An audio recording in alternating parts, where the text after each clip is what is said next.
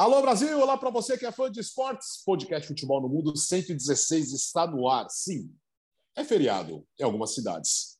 Mas estamos aqui trabalhando, claro, e recebendo a visita ou a volta de Jean Oddi depois de maravilhosas férias que mais pareciam fotografias ou aquelas computações digitais que na televisão nós falamos de croma do que paisagens verdadeiras. Mas sim, ele curtiu muito, né, Jean? Tudo bem, Alex? Olá para você, para o Bira, para o Bertozzi, para todo mundo que nos escuta. Sim, curti muito, cara. Paisagens espetaculares, né? Lugares com muito pouca gente, como eu costumo gostar de fazer nas minhas férias mas nem por isso deixando de lado uma experiência futebolística. Aí sim encontrei muita gente, o que dá para chamar de muita gente né, no, no, estádio ali, no jogo das Ilhas Faroe contra Luxemburgo. O, o Bertazzi ainda tentou me colocar pecha de pé frio, mas convenhamos, né? Colocar pecha de pé frio. Agora você vai falar que ganhou da Lituânia no jogo seguinte. É o que você vai dizer. Não, não, eu vou, eu vou dizer que fora de casa contra o Luxemburgo, eles foram buscar um 2 a 2 depois de estar perdendo por 2 a 0 É verdade, mas isso tudo é consequência do quê? De algumas pequenas dicas e instruções que eu acabei deixando para o pessoal okay. lá, porque você sabe que é, nas Ilhas Faroe você encontra todo mundo, né? Inclusive os jogadores, os técnicos saindo do estádio ali não tem jeito de não encontrar as pessoas, mas é um prazer estar de volta aqui com vocês, amigos. E aí, Léo? Tudo tranquilo, né? Bem-vindo de volta, Jean. Um abraço pro Biratã. O Biratã tá num lugar legal. Depois ele pode explicar o que é esse lugar que ele tá, aí, se ele quiser dar um spoiler pra gente. Um abraço para você também, Alex.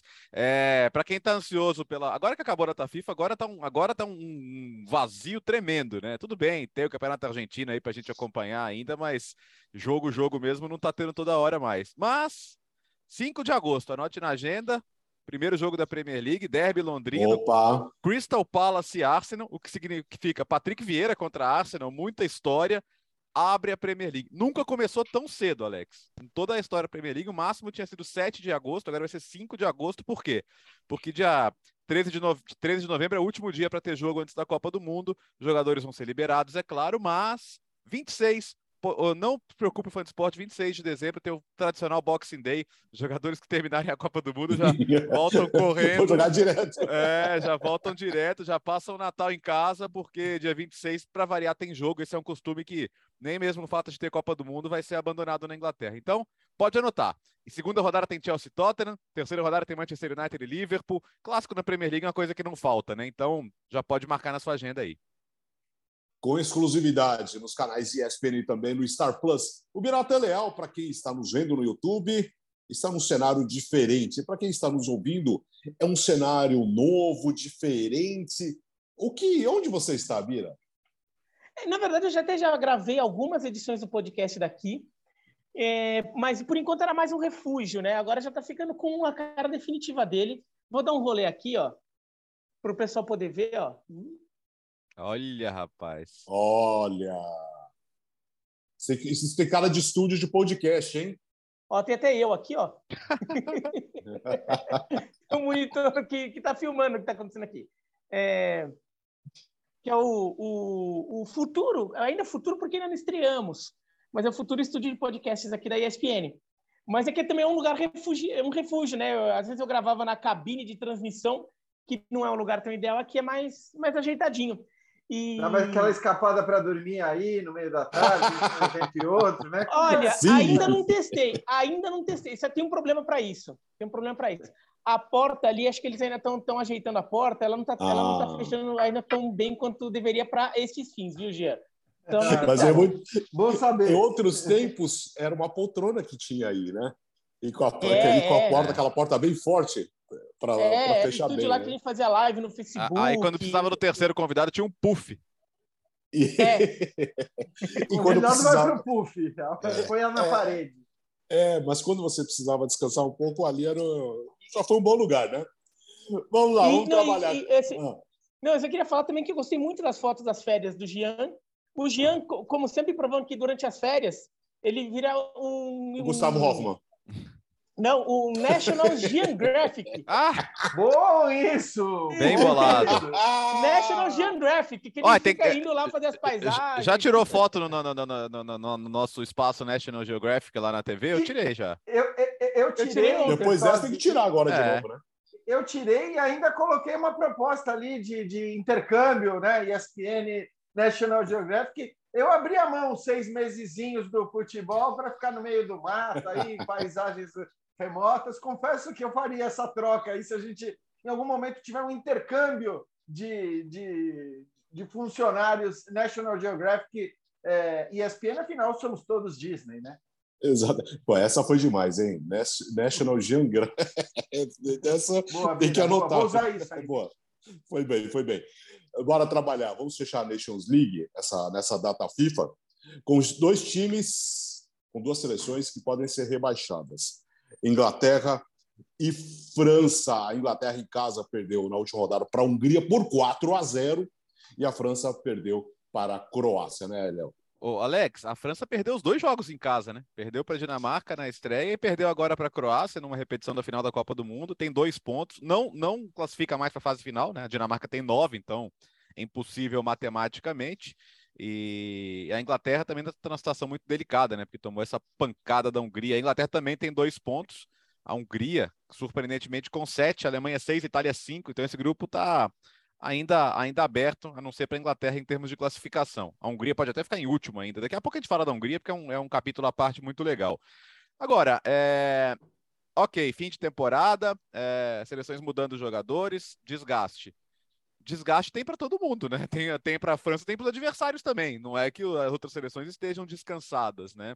Alguns jogadores da. Pô, o Modric, por exemplo. O Modric jogou até o último dia com, com o Real Madrid, já não é mais nenhum garoto e jogou a temporada inteira e, e jogou bem. É, então eu não sei se é só isso no caso da França. É, tem alguns jogadores que a gente tem que discutir muito, assim, se o auge deles na seleção e até no futebol, mas na seleção principalmente já passou. E são caras que foram fundamentais em 2018. Temos que falar de Griezmann, temos que falar de Kanté. Né? O Kanté até jogou só 90 minutos nesse período, foi desfalque depois, mas o Griezmann é um caso muito sério, que o desempenho dele na seleção caiu muito. A estrutura da seleção mudou em relação a 18, também pela volta do Benzema mas todo mundo achou que, nossa, agora que juntar Benzema e Mbappé vai ser um sucesso absoluto e tá um pouco mais difícil. É verdade que o Mbappé teve os minutos dosados também, não estava 100%, e isso pode ter feito a diferença. Mas eu não sei, se olhar para 18, né, não só esse, se pensar nos laterais, né, no que eram ali Pavar e Lucas Hernandes, né, no que eram Varane naquela época, ele talvez ele tenha percebido aqui que perto da Copa do Mundo ele vai ter que dar o protagonismo para outros caras.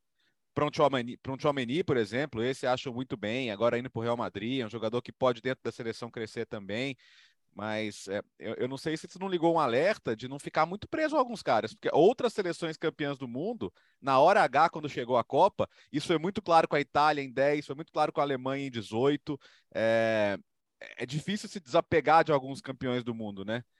E talvez ele tenha que fazer isso. O Griezmann tem que ser titular da França hoje? Uh, o Kanté tem que ser titular da França hoje? Não sei, uh, não sei. Acho que são coisas que ele vai ter que pensar, sem falar no aspecto moral, né, Alex? É, é, chegar na Copa do Mundo com carimbo rebaixada é feio, é né? É feio, é feio. Então, acho que depois a gente fala de Inglaterra, mas França, como é a atual campeã do mundo e tida como a grande favorita, acho que é legal a gente discutir o que, que pode ser feito. Porque eu, eu, eu, eu não posso não me desesperar demais, mas não posso achar que não tem nada acontecendo. Tem coisa acontecendo e não é legal. Mira. Mira, gente. Eu, eu acho que é, eu estava até passando um pouco pano para os tropeços da França, porque acho que assim a gente conseguiu encontrar uma justificativa razoável ali para os tropeços até essa derrota contra a Croácia. Daí você fica, não, olha, pode ser que ah, não estão com aquele foco todo, estão jogando um pouco ali, meio que tocando barco. É, jogaram com o time totalmente reserva contra a Croácia, na Croácia. Então, esse, neste caso, o empate era perfeitamente justificável. Jogou com um time com, algum, com alguns jogadores poupados contra a Áustria em Viena. Então, e, e, foi um jogo que a França mereceu ganhar o jogo, né? A Áustria faz um gol no contra-ataque, mas a França foi melhor. Sobretudo no segundo tempo, a França criou muitas chances. Não, tá. Só tem dois pontos em três jogos, tudo não tá legal. Mas vá lá, vai. Tá, tá ok.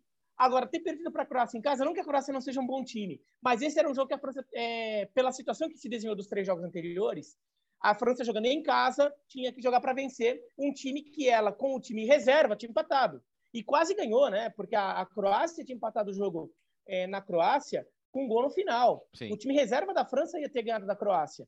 Então, era um jogo que é o time titular da França, não vou dizer obrigação, porque é quase respeito ao adversário, mas esperava-se que a França fosse ganhar da Croácia no jogo de volta. E, e, não ganhou, pelo contrário, ainda perdeu o jogo. E daí você começa a falar, hum, daí tá esquisito mesmo. Agora já não dá mais para ficar passando pano. O, o time está é, tá se enroscando em algumas situações, como o Bertozzi falou. É, é Griezmann é, mal, é, Kanté teve uma temporada como um todo abaixo, sendo que a temporada anterior dele foi espetacular. Essa temporada dele foi abaixo também. Então, será e a França não falta jogador para repor para repor. Só que fazer essa transição tão em cima da hora da Copa já teve caso de dar certo, mas seria ideal já ter trabalhado, já, né, já ter construído isso ao longo desses anos. E não, a única transição que teve foi sair o Giroud e entrar o Benzema. É. a única transição mais, mais importante ali. O resto foram pequenos, joga... pequenos ajustes, um aqui, outro ali. Então, a França, que eu ainda vejo como uma seleção mais forte da Copa, mas agora, até pelo elenco que tem, mas você começa a ficar um pouco, um pouco ligado ali. E... Mas agora, fala. Não, fala, fala, fala. fala. Não, não, é que eu ia não, falar não, da Inglaterra. Eu ia falar da Inglaterra que, o, que, o, que o, o, Alex também puxou da Inglaterra na última. Mas acho que a Inglaterra eu queria puxar mais quando a gente for falar junto com a Itália. Então. Tá. É, vai, Jean. Não, é, eu só acho assim, é, cara, a França não, não, é, não pode ser desculpa poupar jogadores. Para a França não pode ser. Porque, primeiro, porque todas as grandes seleções, e não só as grandes, as menores também, estão rodando os, os elencos nessas, nessa Nations League. Não tem jeito, né? Não existe outra maneira de você conseguir jogar na sequência depois da temporada que esses jogadores fizeram em os principais campeonatos do mundo, sem rodar, sem mexer. É, seja porque você quer fazer testes, seja porque fisicamente você não pode escalar os mesmos caras o tempo todo.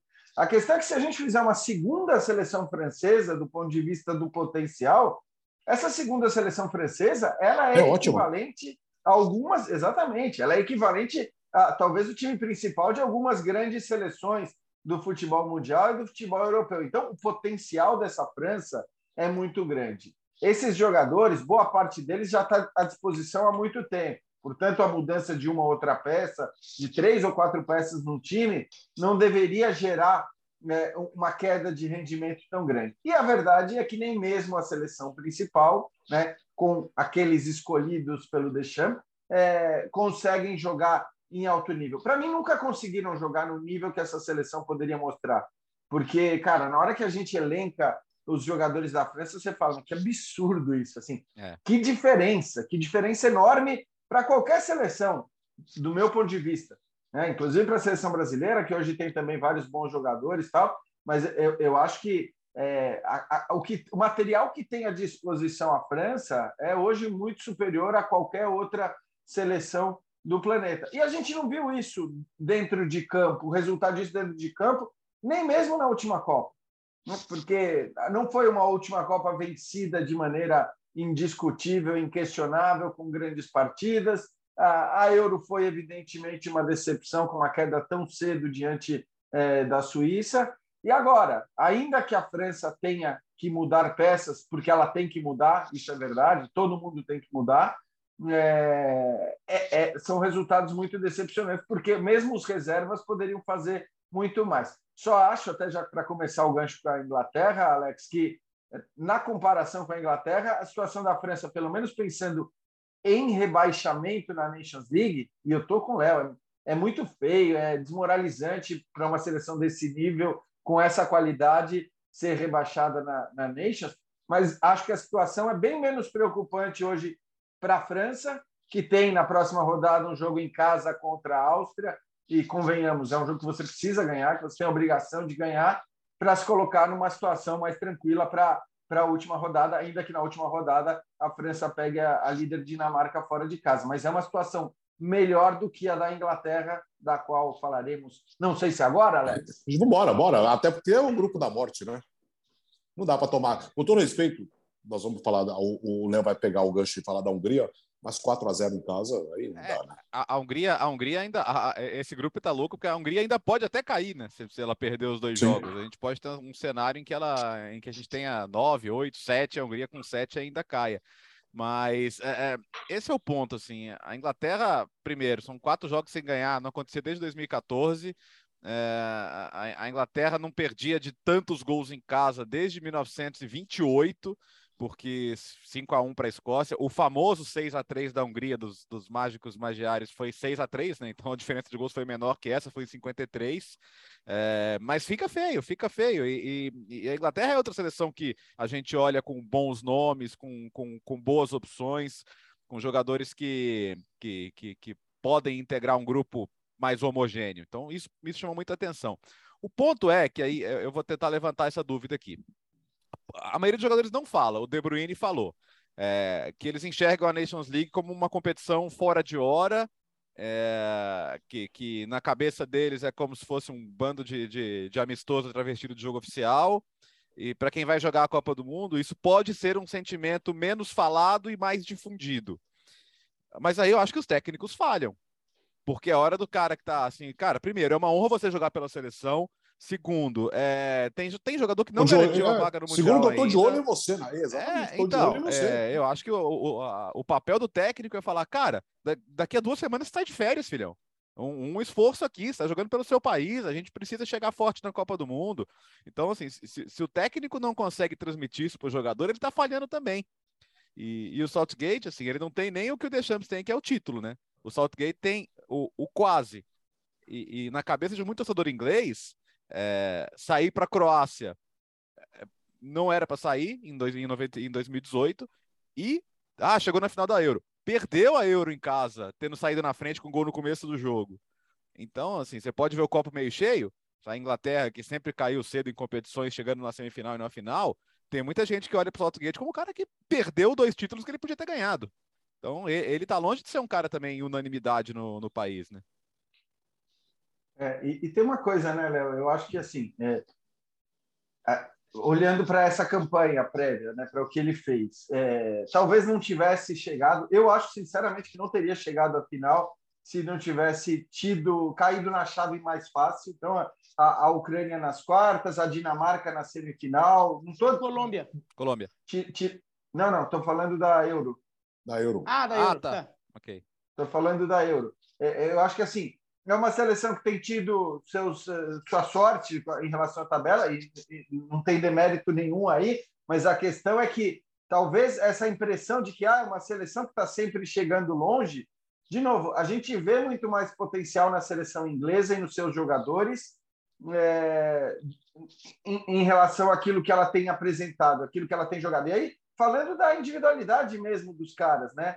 Por- Porque o Sterling não é na seleção inglesa nem perto do que é para o Manchester City. É, é, o Mason Mount não é na seleção inglesa nem metade do que mostra na, na, na Premier League. Tudo bem, isso não é uma exclusividade do futebol inglês, não é uma exclusividade. O Grealish, né, que muita gente imaginava que fosse virar o titular indiscutível da seleção da Inglaterra, e a verdade é que não virou nem mesmo no Manchester City. Mas a gente fica falando muito do potencial, do potencial, do potencial, essa seleção de jovens com tanto tempo pela frente, onde a Inglaterra vai parar, e a gente também não vê esses caras, aí eu estou falando das individualidades, jogarem na seleção ah, aquilo que jogam no- nos seus clubes. Mesmo vale para o Kane. Eu acho que vale para o Kane também. Não, não quer dizer que o Kane é titular indiscutível, jogador de altíssimo nível, mas também não é na seleção aquilo perto do que, que a gente está acostumado a ver com a camisa do Tottenham. Então, é uma seleção com potencial, sim, muito grande, mas é uma seleção que eu, é, ao contrário de muita gente que já aponta a Inglaterra ou apontava, né? não sei se agora, por conta dessa Nations, vai mudar, apontava a Inglaterra como uma fortíssima candidata a chegar à decisão. Eu, sinceramente, não, não, não vejo dessa forma, não. Eu vejo, eu vejo, por exemplo, uma seleção da Espanha recheada de jovens também, e talvez com individualidades menos badaladas, com muito mais time, com muito mais coletivo para chegar é, longe numa Copa do Mundo. É verdade que um caminho bem complicado também, né? Tem a questão sempre dos caminhos. Mas eu não acho que, que o trabalho do Southgate seja um trabalho é, exemplar por conta dos resultados que ele obteve nas últimas competições. E, de fato, essa derrota e o futebol que o time está jogando na Nations, aí é muito abaixo até mesmo do que a, o que a gente viu nas outras competições.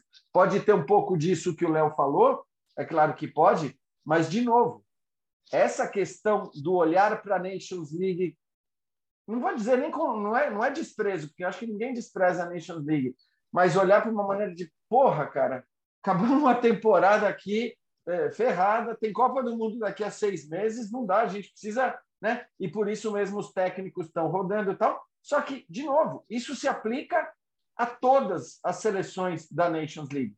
Ou tem alguém que a gente viu pegar o seu time principal e nessa última sequência de jogos escalar sempre a mesma equipe, sempre os mesmos 11. Não é assim e não pode ser assim. Então, isso não é um fator que possa ser usado apenas para a Inglaterra ou apenas para a França. É algo que está sendo aplicado a todo mundo. Eu sou um pouquinho menos rigoroso com a, com a Inglaterra que o Jean, mas é, é, num aspecto, eu acho que, por exemplo, o Kane na Inglaterra ele joga muito bem, ele até foi artilheiro da Copa. É que na Inglaterra, pelo estilo de, pelo, pelo sistema de jogo da Inglaterra, eu acho que ele tem que fazer menos coisas do que ele faz no Tottenham. Então, no é Tottenham, é isso, ele oferece ele, é, muito menos. Exato. É, ele, ofere, ele, ele, ele é mais o centroavante mesmo. No Tottenham, ele é um jogador que sai, que ele muitas vezes ele acaba voltando e arma o jogo para o Som finalizar, tanto que o Som foi o artilheiro do campeonato inglês e não ele, não, o artilheiro da Premier League junto com o Salah. Então, o, o Kane no, na seleção inglesa ele é um jogador mais unidimensional, digamos, mas acho que ele joga bem dentro dessa proposta. E o Sterling, eu acho que ele joga melhor na Inglaterra do que no Manchester City, tanto que no Manchester City ele é reserva. Só que daí vem uma, um outro nome que o Jean até esqueceu de mencionar, que é assim, é, o Sterling é reserva do City é, e titular na Inglaterra, porque na Inglaterra o Southgate gosta muito do, da fumaça que ele faz pelo lado. Uhum. É, uhum. E um dos jogadores que não é exatamente titular na posição do Sterling, mas um jogador que é titular do City é, no ataque, é, que é inglês, e que na Inglaterra a gente não vê ele, o Foden. Verdade. É, acho que é um jogador ali dessa lista aí que uhum. o Jean falou de jogadores que não. É isso, o Foden é perfeito. O Foden, para mim, é, é, o, é o caso mais claro. É um jogador que em campo, pelo, pela seleção inglesa, pelo, pelo talento que a gente vê que ele tem no Manchester City, era um jogador que faria diferença no time. É um jogador que, ele, que poderia elevar o nível da Inglaterra e na, na seleção inglesa ele não tem esse espaço. É, é mais para mim do que o Grealish, mais para mim do que o Sterling fazendo fumaça pela direita. E a gente não vê o Foden. É, ou não sei se é porque na seleção ele não joga é, com a mesma desenvoltura. Não sei se o Southgate que não sabe usá-lo, mas acontece que a gente não vê. Agora, é, eu acho que a Inglaterra é forte. Eu também concordo que a Inglaterra tem, é, tem dado sorte com, com o chaveamento e deu sorte de novo. Porque a Inglaterra está com Gales, Estados. Unidos e Irã. Se ela ficar em primeiro, que é a, a tendência no, nesse grupo Estados Unidos, Gales e Irã, ela vai pegar a segunda colocada do grupo da Holanda que imaginando que a Holanda seja a primeira, vai ser Equador, Catar ou Senegal. Tá bom, Senegal não é mosca morta, mas você está numa oitava de final de Copa do Mundo, você poderia ter cruzamentos mais é, complicados, Exato. vai, do que esses. Pelo menos, por exemplo, o Brasil pode cruzar com Portugal ou Uruguai. Você né? pode ter Bélgica o... e Croácia cruzando com, com Espanha e Alemanha, né? Com Espanha ou Alemanha. Se a Argentina, se a França bobear com a Dinamarca, pode pegar a Argentina. Né? Então, a Inglaterra ela tem um caminho relativamente acessível até as quartas de final, pelo menos. Então, a Inglaterra, de novo, com, com um caminho tranquilo. Agora, onde eu não, onde eu não, vou, não vou ser bonzinho com a Inglaterra é em relação ao tamanho do, do, desse, dessa derrota para a Hungria. Porque é, a, a, gente vai falar ainda dos, dos 5 a 2 que a Itália toma da Alemanha. Foi, foi um jogo ridículo da Itália, absurdamente ridículo. É, foi é, constrangedor ver o futebol que a seleção italiana apresentou, mas resultado por resultado, para mim, da Inglaterra é pior. Sim. Porque você perde em casa por uma diferença de gols maior para um adversário pior. Ah, porque Sim. a Hungria é claramente pior do que a Alemanha. Não dá para perder de 4 a 0 da Hungria em casa. E, e detalhe, assim, né? Se, a, fosse, a... se, fosse, aqui no Brasil, a, fosse aqui no Brasil, tinha, tinha caído, porque não dá para assim, tem que derrubar o, o, o, o, o Southgate. Mas assim, é, perder em casa de 4 a 0 da Hungria, sendo que a, a Inglaterra fica com um a menos quando já estava 3 a 0 Então, quer dizer, a vaca já tinha ido pro brejo. E detalhe, né? A, a Hungria, que a Hungria não tem jogador para rodar, cara. Se olhar, o, o, o, trio de zagueiros da Hungria jogou, jogou os quatro jogos o tempo todo.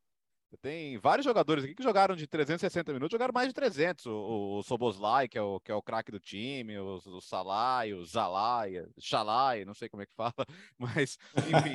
é, Chama o Hoffman nessas é, horas. Nessas horas ele faz falta. Nessas o Nag 1, o Nag 2. É, então. É, é, mas, enfim, a, a, e, a, a, teoricamente, a Hungria deveria ter chegado nesse último jogo moída, né? E não, Sim. né? Ela, ela conseguiu atropelar a, a Inglaterra. É...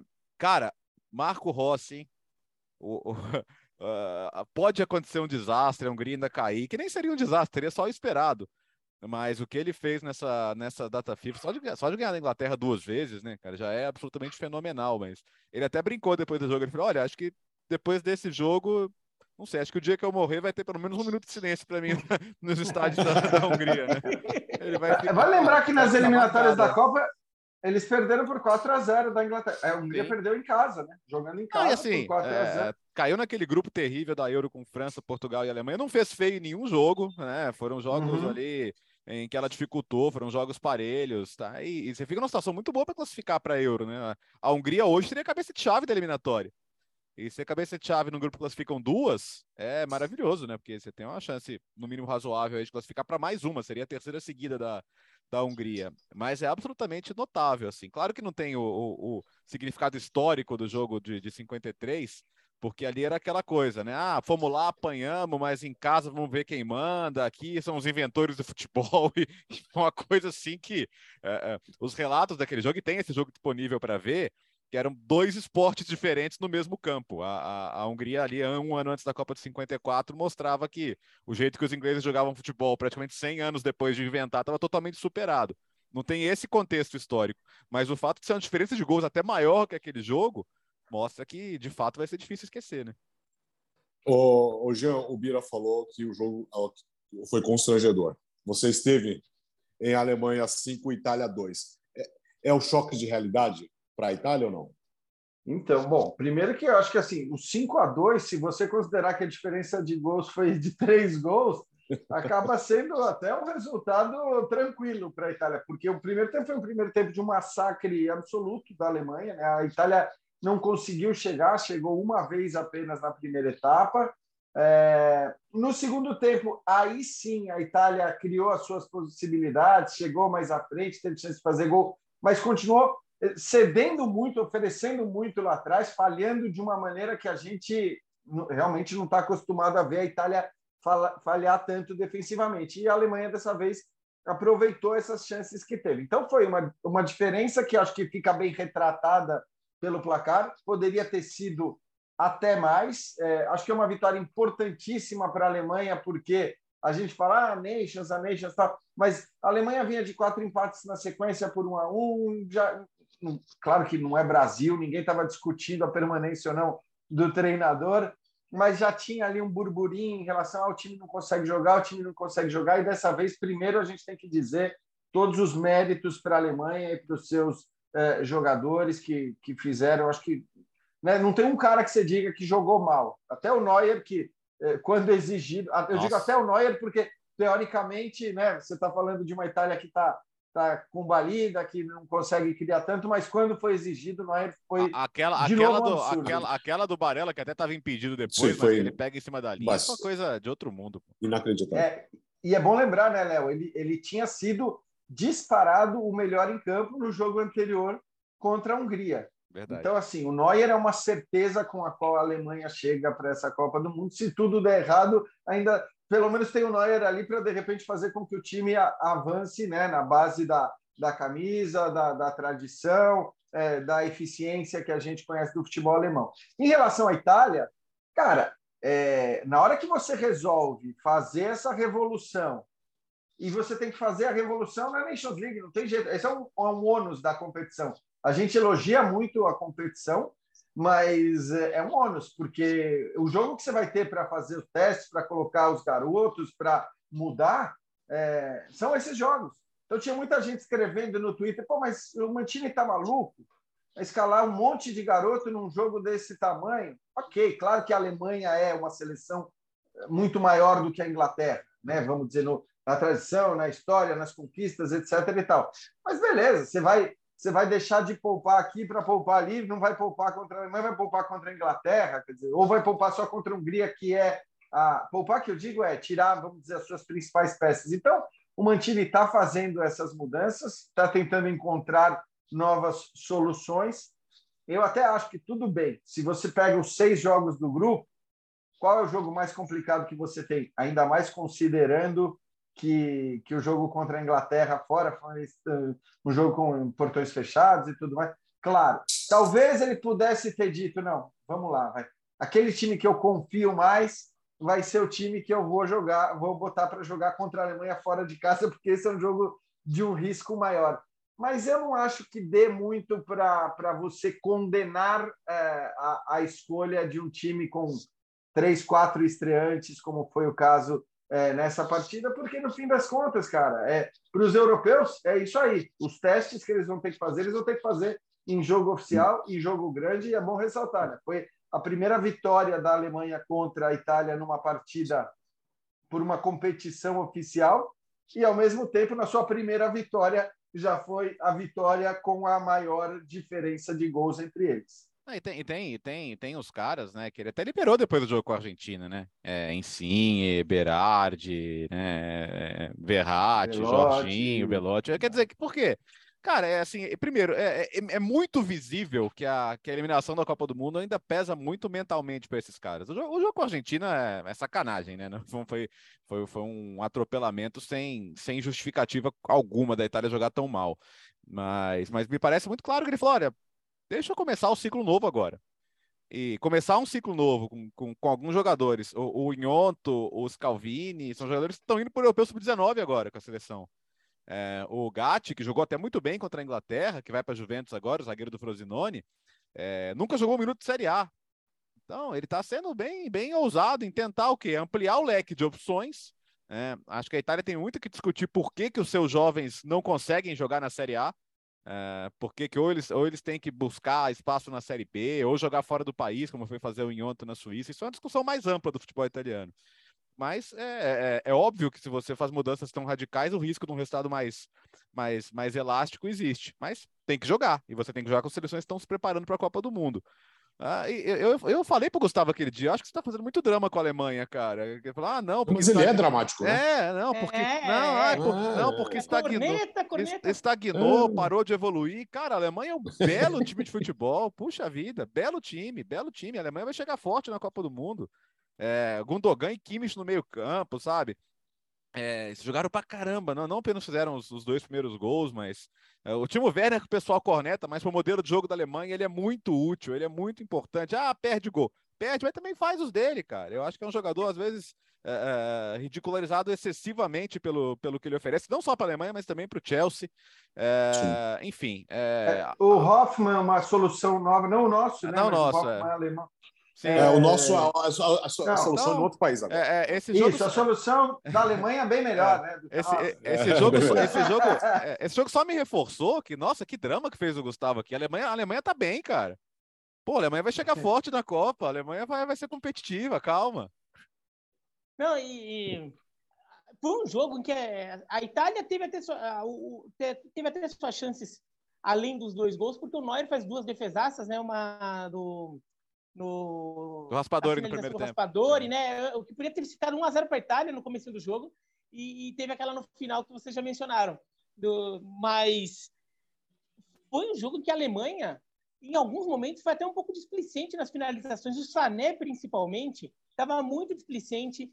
É, teve algumas duas oportunidades que ele estava na cara do gol e chegou aí no final, deu um totozinho ali na, bem onde estava o Donnarumma, não tirou do é, goleiro. O, o, o Bira, só um parênteses, porque assim, acho que é importante você estar tá falando isso. É bom lembrar que dois dias antes, se não me engano, a, a partida, tinha uma matéria na Kicker falando sobre a displicência do Sané, Exatamente. sobre né, discussão. E aí você está avaliando o jogo dele como um jogo displicente justamente depois de toda uma discussão a respeito da displicência dele, né? Sim, e, e, ele, assim, a Alemanha criou situações ali é, em que ela poderia. O, o, a Alemanha chega a fazer 5 a 0 no jogo, né? Vamos lembrar Sim. disso. Os dois gols uhum. da Itália saem quando a, a Alemanha. Não, a Alemanha não tem pena das pessoas também em situação de, de então, barril, né? Mas, mas em determinado não. momento do jogo, eu vi o jogo, eu, vi, eu não vi o jogo ao vivo, eu vi o jogo em VT. É. Então, quando eu fui ver o jogo, eu já tinha, eu já sabia do resultado. Mas, bom, deve, eu falei, deve ter sido um atropelo, né? Porque chegou a ficar 5 a 0 mas vamos ver o jogo. Eu estava vendo o jogo, eu falei, caraca, mas se a Alemanha resolveu se forçar mais. Se o Schurli tivesse em campo, rolava o 7 de novo. É que faltou o Schurli é, nesse jogo para chegar no 7, porque em determinado momento a Itália estava nocauteada. O, o, o quinto gol da Alemanha foi, foi muito gol do 7 a 1 foi. Né? Foi, foi muito com cara de 7, do 7 a 1 É claro que assim, não estou querendo comparar os dois jogos, porque o do Brasil foi semifinal de Copa, aqui no Brasil, não estou querendo comparar assim, é, em relação ao tamanho do, do, do impacto do, da derrota, tá? A, Itália jogou com, com um time em preparação, claramente. O Brasil jogou, teoricamente, com um time é, melhor que tinha, porque era o time, claro, o Neymar e o Thiago Silva não estavam, mas era o melhor que o Brasil poderia ter naquele jogo, que era semifinal de Copa, caramba, né? Mas em determinado momento parecia que a, que a Alemanha ia passar o trator assim de forma definitiva ali na Itália ali. É, depois a Alemanha dá uma relaxada.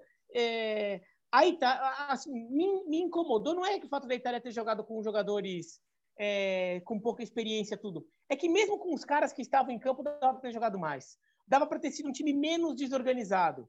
Dava para ter sido um time menos apavorado do que foi em alguns momentos. Isso é uma coisa. Tudo bem, eu não estou falando que, ah, não, esses jogadores são terríveis, tem que. Não, isso é uma coisa que o Mantini vai ter que trabalhar. O Mantini vai ter que trabalhar com, com a parte desse grupo que, que acabar seguindo durante o próximo ciclo, vai ter que trabalhar isso, porque assim, não dá para a Itália é, ser tão desorganizado atrás é, e, e, principalmente um time que se apavorou tanto, com, de, com tanta facilidade, como acontece no segundo tempo, quando a Itália até começa a avançar mais o time e criar mais chances, mas ao mesmo tempo começa a dar uns espaços lá atrás, que é um negócio bizarro. Né? Que daí não, mas a, a questão é. A questão não é técnica, né? Eu acho até lá atrás, porque assim, a questão é a questão é, organização, né? de, de organização, a questão tática e até eventualmente psicológica, porque você tem dois zagueiros que fizeram belas temporadas pelos seus clubes, o Bastoni e o Mantini. Claro, não, não são Bonucci e Chiellini, e, e, e para mim jamais serão Bonucci e Chiellini. Só que assim, os caras tiveram uma atuação desastrosa, né? Entregando uma bola atrás da outra, deixando espaço, deixando buraco. Então, o Mantini vai ter trabalho porque a, é, começa, não é que ele tem dois caras que ele sabe, não, eu tenho esses dois, esses dois são meus zagueiros, e a partir desses dois eu começo essa nova era da defesa italiana. Não, ele, ele ainda vai ter que definir quem são esses caras, se o Acerbi e o Gatti, que o Bertozzi citou, que ainda é jovem, que vai começar uma trajetória provavelmente na Série A do futebol italiano. Quer dizer, ele ainda precisa definir quem são os caras, né? entender eh, tecnicamente e psicologicamente quem pode entregar mais, para depois, taticamente, montar o time. Então, é, eu acho que vem um processo que não é tão curto assim para a Itália conseguir é, se reestruturar, principalmente do ponto de vista defensivo. É, agora, deixa eu só falar uma coisa aqui, porque não é a primeira vez que eu falo isso, mas que isso é bem irritante, vale para a Inglaterra também. Agora estava rolando uma parada, ah, não, nossa, como é que esses times fizeram a final da Euro?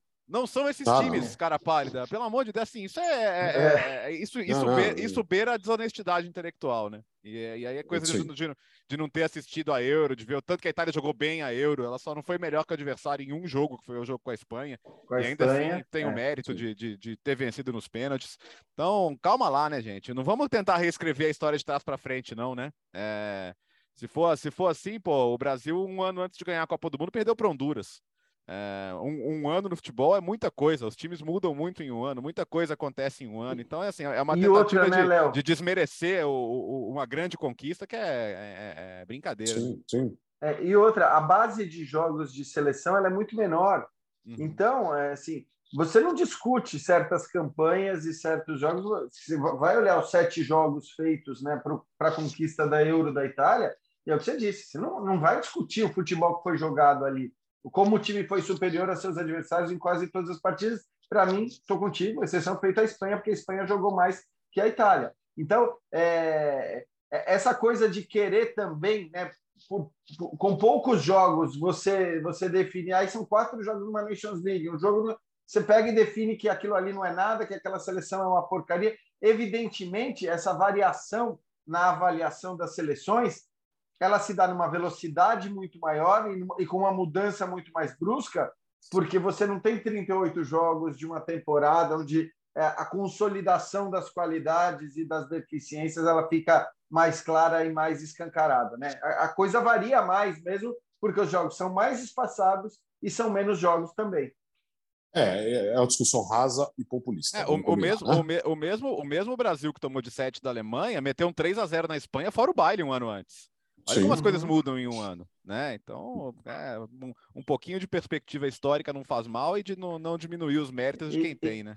E só, só mais uma coisinha, Alex, que você tá, assim, também vale para a gente, né, no final da Euro, o que foi aquela Euro, com o nível de jogo tal, tinha um monte de gente desmerecendo a seleção brasileira, é. dizendo que a seleção brasileira. Ah, ah o Brasil vai dar nada, com essas seleções europeias tal, não vai dar nada. Aí basta uma rodada de, de Nations League é para o Brasil. É, é, é, o contrário. O né? favorito. O Brasil é o favorito, tá? Só para a gente lembrar, hoje não sou eu que estou falando, não é o Bertozzi, não é o Bira, não é o Alex. É, se você pegar as casas de apostas, e eu sempre digo, com dinheiro ninguém brinca, é, as casas de apostas hoje colocam o Brasil como a principal força, como o principal favorito. Eu até não, não, não vejo assim, ainda acho que a França vai chegar muito forte, acho que a Espanha está num nível altíssimo do ponto de vista coletivo, embora fale-se muito pouco da Espanha, mas o Brasil, nas casas de aposta, virou o principal favorito. Aquele time que no final da Euro todo mundo dizia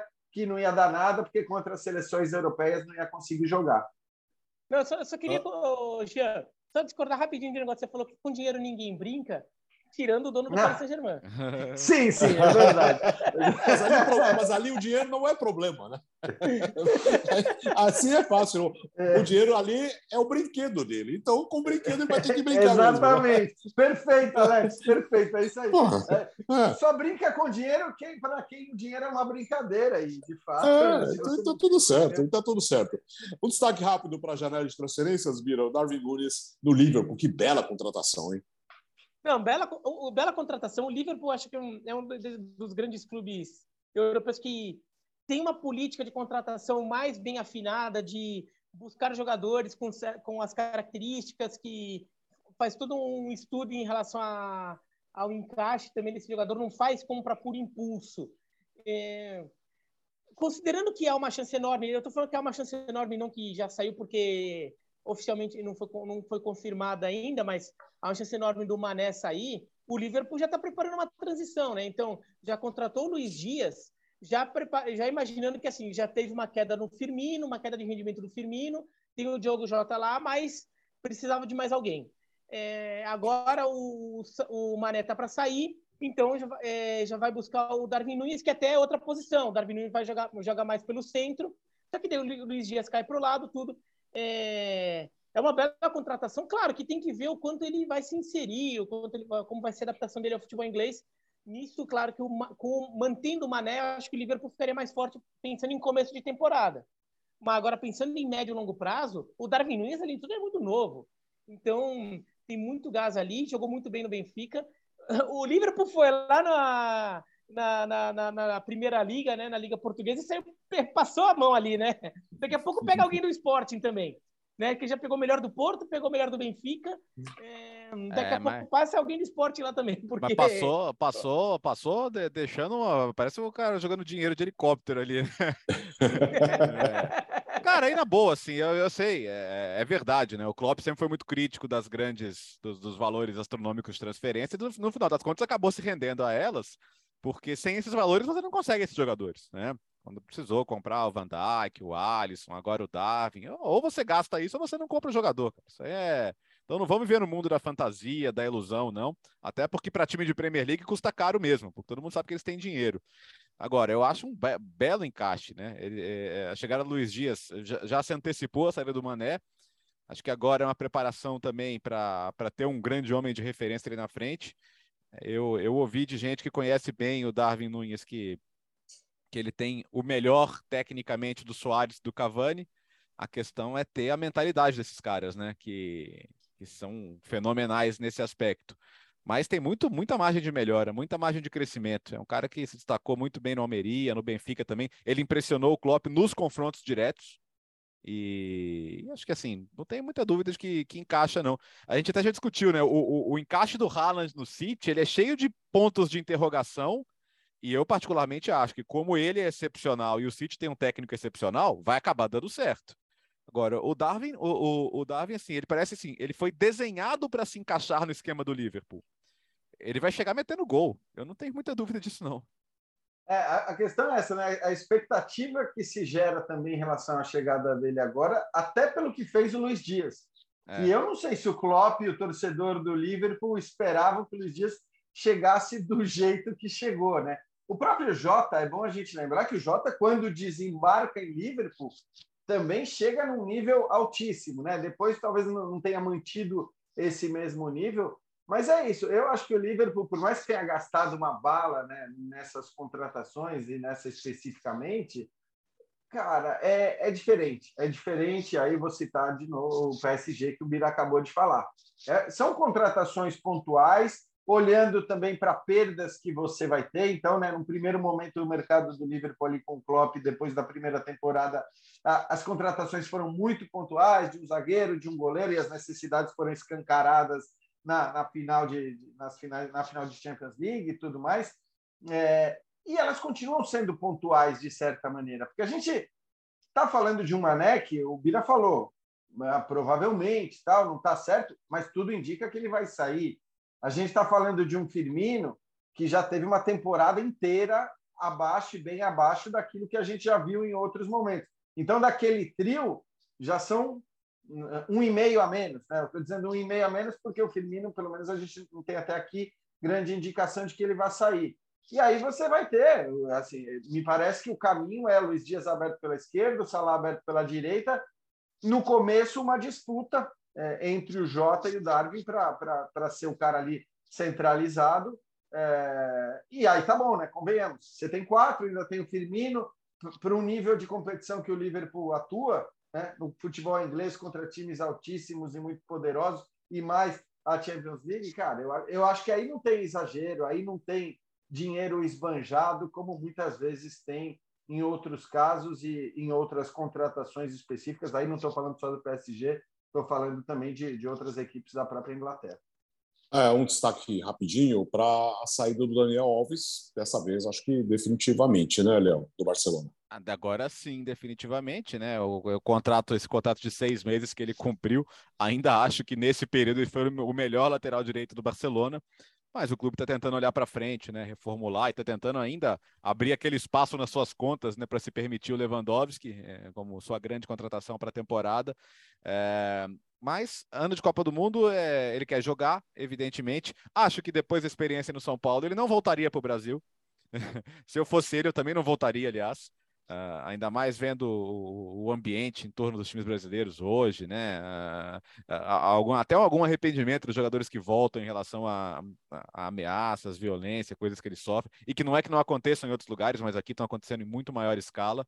É, é rodada a rodada, né? É, então, é praticamente toda semana. Então, eu, eu, às vezes eu vejo gente, ah, mas em outros países também acontece. Sim, mas se eu ouvir falar toda semana, não, não, não ouve, né? não, não, dá para comparar. Então, eu não voltaria, não. Eu ficaria por lá. Eu, eu tava vendo, o Muro Deportivo falou que ofereceram ele pro Maiorca agora. Eu já assinava agora. tá pensando não, calma, no lugar, né? Você tá é. pensando na vida. É, tá não, e, cara, onde eu vou, onde eu vou jogar. jogar. Né?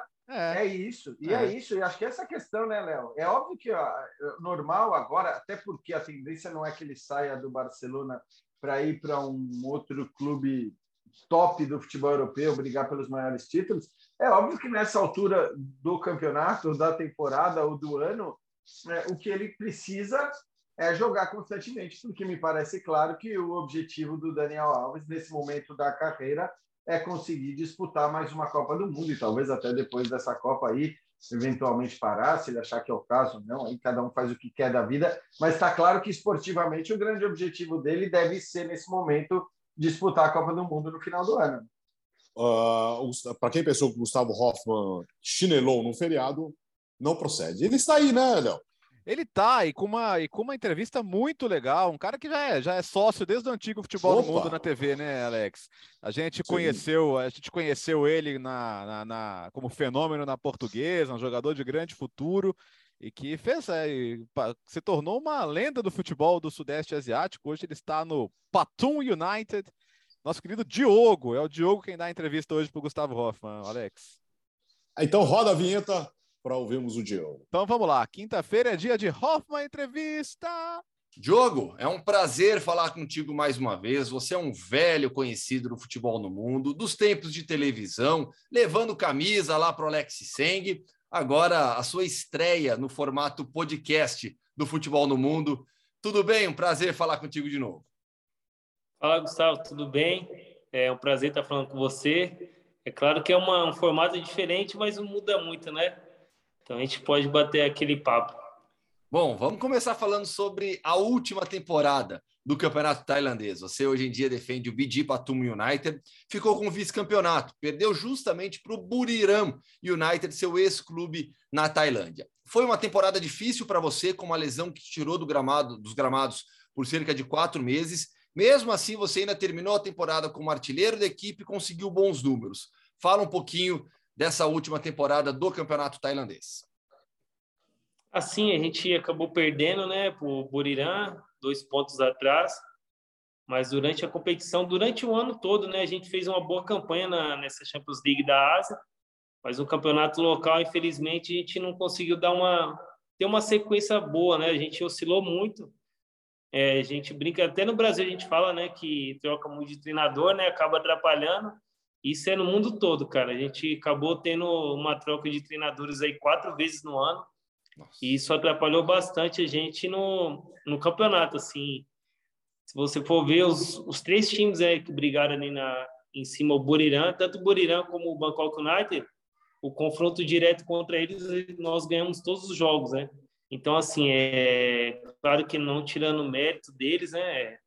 Foram campeões, merecido, mas a gente, assim, podia ter ter alcançado um desempenho melhor, né? Mas faz parte, faz parte do futebol. Quatro treinadores. Como que, como Quatro que o jogador faz? Como é que você faz com um negócio desse? Vai entendendo cada, cada hora, quase que a cada dois meses chega um técnico novo? É, então, foi assim, é, o presidente trocou o treinador que tinha sido campeão, né? Assim, claro que foi uma surpresa, mas é, filosofia do clube, ele optou queria um treinador é, estrangeiro, mais experiente para jogar Champions League da Ásia. Deu certo, depois esse treinador, que por sinal muito bom treinador australiano, né? experiente, ele acabou tendo dificuldade, igual você falou, eu machuquei, né? Fiquei um bom tempo fora. Todos os estrangeiros machucaram, é, praticamente no mesmo tempo, na mesma partida, é algo raro acontecer, né? Então ele sofreu muito com isso. Ele trocou o treinador, né? Porque não teve. Até que ele estava tendo um desempenho bom no começo no campeonato local não foi tão bom, estava crescendo e o presidente optou por trocar. Voltou o mesmo treinador que tinha sido campeão e aí ele saiu, assumiu um, um diretor como treinador, que ele também foi treinador aqui no clube antes, né? E depois chegou o japonês. Então é muita coisa assim, né, no ano. Demais. E na Champions Asiática, né? Quando a gente fala é, dos clubes da Tailândia, né? Vocês vão entrar na fase qualificatória, conseguiram classificação para a fase qualificatória é, da, da próxima temporada da Champions League Asiática. É, qual é o nível dos clubes, do Buriram, do, do Bidi Patum, na comparação com as potências do continente asiático na, na Champions? Então, Gustavo, eu acho que assim, é claro que acho que está um pouco abaixo né, do, dos times japoneses, é, coreanos, é, da China. É, vou falar por três anos atrás, né? Tinha um investimento muito alto, né? Agora não tem tanto como antes, mas devido ao investimento que eles faziam, estava um pouco acima, né? Mas assim, cara, é... por experiência, assim, a gente consegue brigar, assim, né? É claro que, por exemplo, a gente entra eles sendo favoritos, mas é, a gente sempre consegue algumas vezes dar ter uma surpresa, então para nós não é novidade, né? Eu diria que, claro que é um nível um pouquinho abaixo, mas a gente muitas vezes surpreende. É como fosse jogar assim, sei lá, um time pequeno considerado aqui no Brasil e ganhar de um time grande. Tá. É, o time grande é favorito, mas muitas das vezes né, acaba tendo, tendo essa surpresa aí, ou o jogo em si também, né? Se o nosso time for, for melhor, no jogo vai ganhar. Falar um pouco sobre a importância do futebol brasileiro na Tailândia. Na última temporada, pelos registros que eu encontrei, foram 28 jogadores brasileiros na primeira divisão do país. Você é um dos mais famosos, é um dos precursores, você tem uma história muito importante no futebol da Tailândia. Assim como o Ebert, né, que é o maior artilheiro na história da competição, já passou aqui pelo podcast Futebol no Mundo também. Ele tem 158 gols, é o maior artilheiro na história da Liga Tailandesa. Mas você não está tão longe, você é o quarto, com 117. Dá para alcançar? Ah, acho que dá, né? Não sei até quando eu vou jogar, né? E também. Mas é claro, eu fiquei um período, né? Nesse já estou oito anos fora, fiquei dois na Malásia, né? Que é bem indo para a Malásia, então acabei ficando um pouquinho para trás, né? Nesses dois Mas, anos o Ebert aproveitou, né? Aproveitou, aproveitou. Vou, dar, vou até falar para ele, ó, deu sorte, hein? Eu fui embora. Não, mas ele fez um grande trabalho, ele, o pessoal gosta muito dele lá também, tem feito grandes campeonatos, né? E ele merece tudo isso aí. E eu, eu torço, né, cara? Não só por ele, mas para todos os brasileiros, né? Isso é bom para nós. Eu brinco até, por exemplo, quando vai jogar um, sei lá, um, um time brasileiro, Libertadores, contra argentino, que se não for o meu time, for outro, Mundial, eu vou torcer o brasileiro. Porque isso é bom para o nosso futebol, é, dá visibilidade também, abre o mercado, inclusive, para outras pessoas, né? É, então, estou sempre torcendo para os brasileiros se dar bem, né? E eu fico feliz de estar entre eles, é, não só o Herbert, mas como outros brasileiros também, né? Que que foram para lá e está fazendo um grande papel. É, e hoje em dia, não só jogadores, treinadores também, inclusive Sim. no comando da seleção tailandesa, o Mano Paul, que é, é técnico da seleção da Tailândia. É, a influência do Brasil hoje no futebol da Tailândia é muito grande, né? Não, ah, sem dúvida, Gustavo, eles gostam bastante do brasileiro lá. É, e é um povo bem parecido assim com o brasileiro, né? Eles são muito divertidos, são piadistas, gostam uhum. de, de bagunça, assim, de zoeira, né? Então, assim, é claro que tem a diferença cultural, né? Por eles serem asiáticos, mas, assim, é um povo bem similar, assim, ao brasileiro. Bom, então vamos falar um pouquinho sobre a vida na Tailândia, porque sempre que a gente pesquisa sobre Tailândia, imediatamente vem o turismo, a culinária. E você, nesses é, oito anos fora, fora já, seis anos de Tailândia, certo?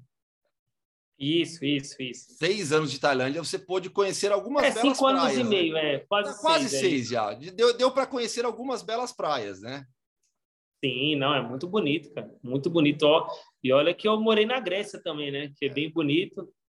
E ali, brinco até com a minha esposa. Eu, eu não fui para as ilhas, né? Da Grécia. Minha esposa foi. Eu brinco para qual que é mais bonita. Ela falou assim que é pau a pau, é, fala que assim que não tem como escolher, né, um ou outro, porque é diferente, mas é muito bonito, sem dúvida. A comida, assim, eu joguei no Burirã quatro anos no interior, né, assim, é um pouco mais difícil de se encontrar, né, mas se encontra, acaba comendo de tudo que eu como aqui, né.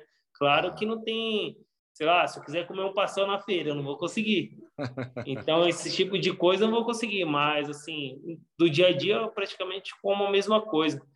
É, já em Bangkok eu consigo, mas tem as coisas mais, sei lá, o pessoal tem escorpião, é, larva. Eu já experimentei, mas não dá para encarar, não. Foi só para matar a curiosidade mesmo.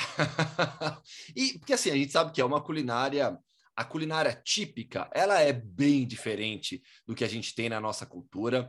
É uma culinária com muita pimenta também. No dia a dia do clube, essa é a minha curiosidade. Né? Como, que, como é a alimentação? Né? Porque eu imagino que os jogadores locais é, tenham seus próprios hábitos, estrangeiros completamente diferentes, mas como é no clube, no time profissional?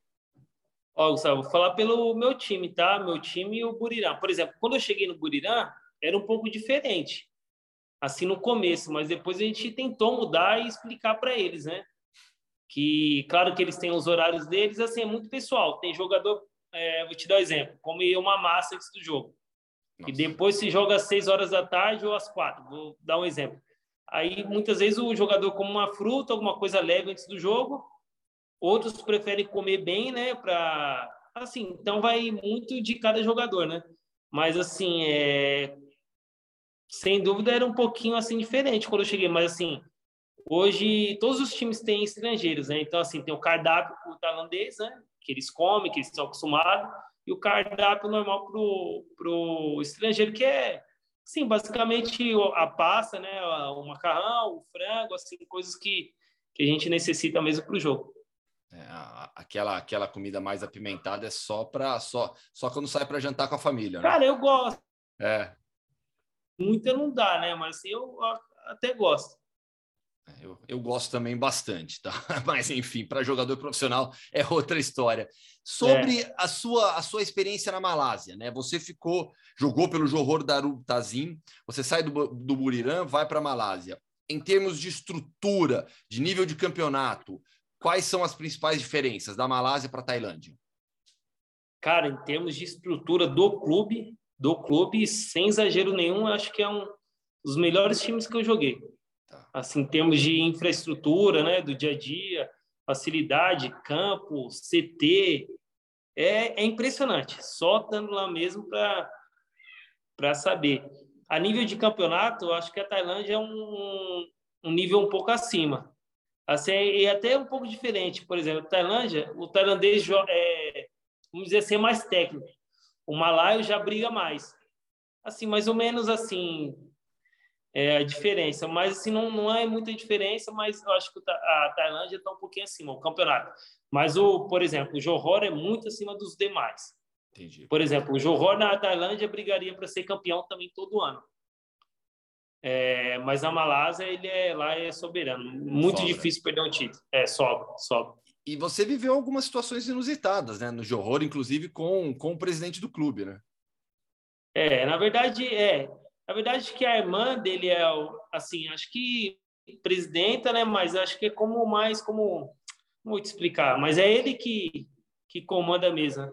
Pô, eu cheguei lá, ele me levou na casa dele, né? Conheci a, a casa dele, levou para conhecer o pai dele também, que é o sultão lá. Aí ele brincou comigo, ó, pô, te contratei pelo que você fez no Burirã, mas tá aqui, ó. Se não, se não fizer gol, vou te trazer aqui. Aí tinha tigre na, na casa do pai dele, tinha crocodilo lá. Pois... Eu falei, que isso? Fez igual tô morto. Eu imagino isso mesmo. Ô, Diogo, é, atrás de você aí, dá para ver a camisa da Lusa, da portuguesa, é. com o número 100. É a camisa de 100 jogos pela portuguesa. Isso, foi a camisa de 100 jogos. Aqui, na verdade, estou aqui em casa, né? Aqui é a parte que eu deixo minhas camisas, tem da portuguesa, assim, né? Palmeiras, tem do... tá tudo aqui. E você tem um carinho especial pela portuguesa, né? Ah, sem dúvidas, né? Portuguesa foi onde eu comecei, cheguei com 13 anos, sem dúvidas nenhuma, assim, tem a portuguesa. E, e para gente, a gente fechar agora, né? Quando você sai da portuguesa, vai para o Olympiacos, muito jovem ainda, é, tem, tem, na, tem a sua experiência na Europa com uma das torcidas mais fanáticas do continente. É, você volta para o Brasil com alguns empréstimos, retorna para a Grécia. Eu imagino que tenha sido a, a adaptação tenha sido muito difícil, né? Mas é, lembra um pouquinho sobre essa passagem pelo futebol grego e o relacionamento com uma torcida tão fanática. Ah, Gustavo, assim, eu falo que na Grécia eu vivi tudo, né? É, eu vivi o céu, vivi o inferno e vivi ali tá ali, jogava, não jogava. Então, assim, então foi uma, como você falou, foi uma experiência muito grande para mim, é, tanto para minha carreira, mas também para minha vida pessoal. Então, passei bons momentos ali, eu realmente eu vi o que é o futebol mesmo, né? Porque eu surgi muito cedo na portuguesa, foi tudo acontecer, acontecendo muito rápido. É, eu não tive como que, como eu vou dizer, um não é uma má fase, mas tive lesões também no começo de carreira, mas eu não tive. Eu não, eu não sabia passar o que é estar tá mal e ser cobrado por isso, entendeu?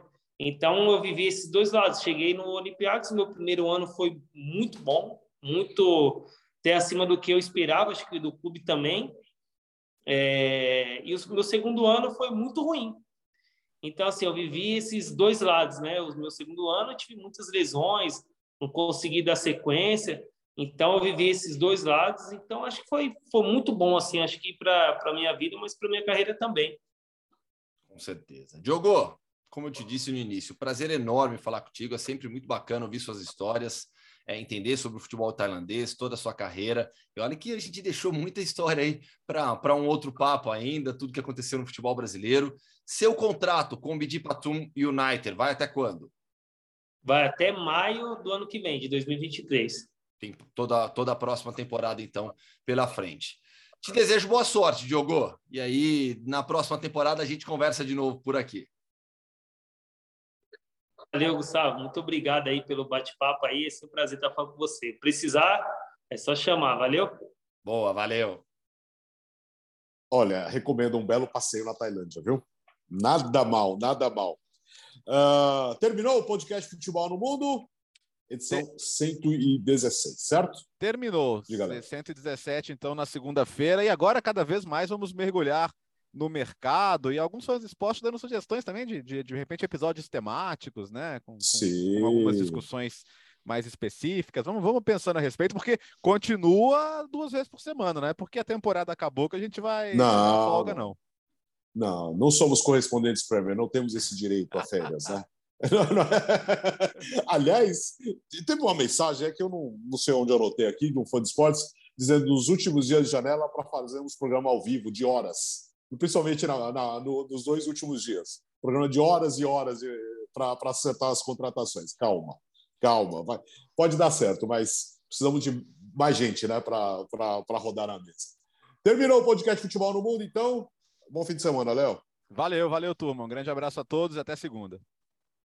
Tchau, Jean. Curta. Você está naquele momento assim é, de volta estranha ainda, se recuperando. Curta o quê? Curta o quê? É, curta essa volta.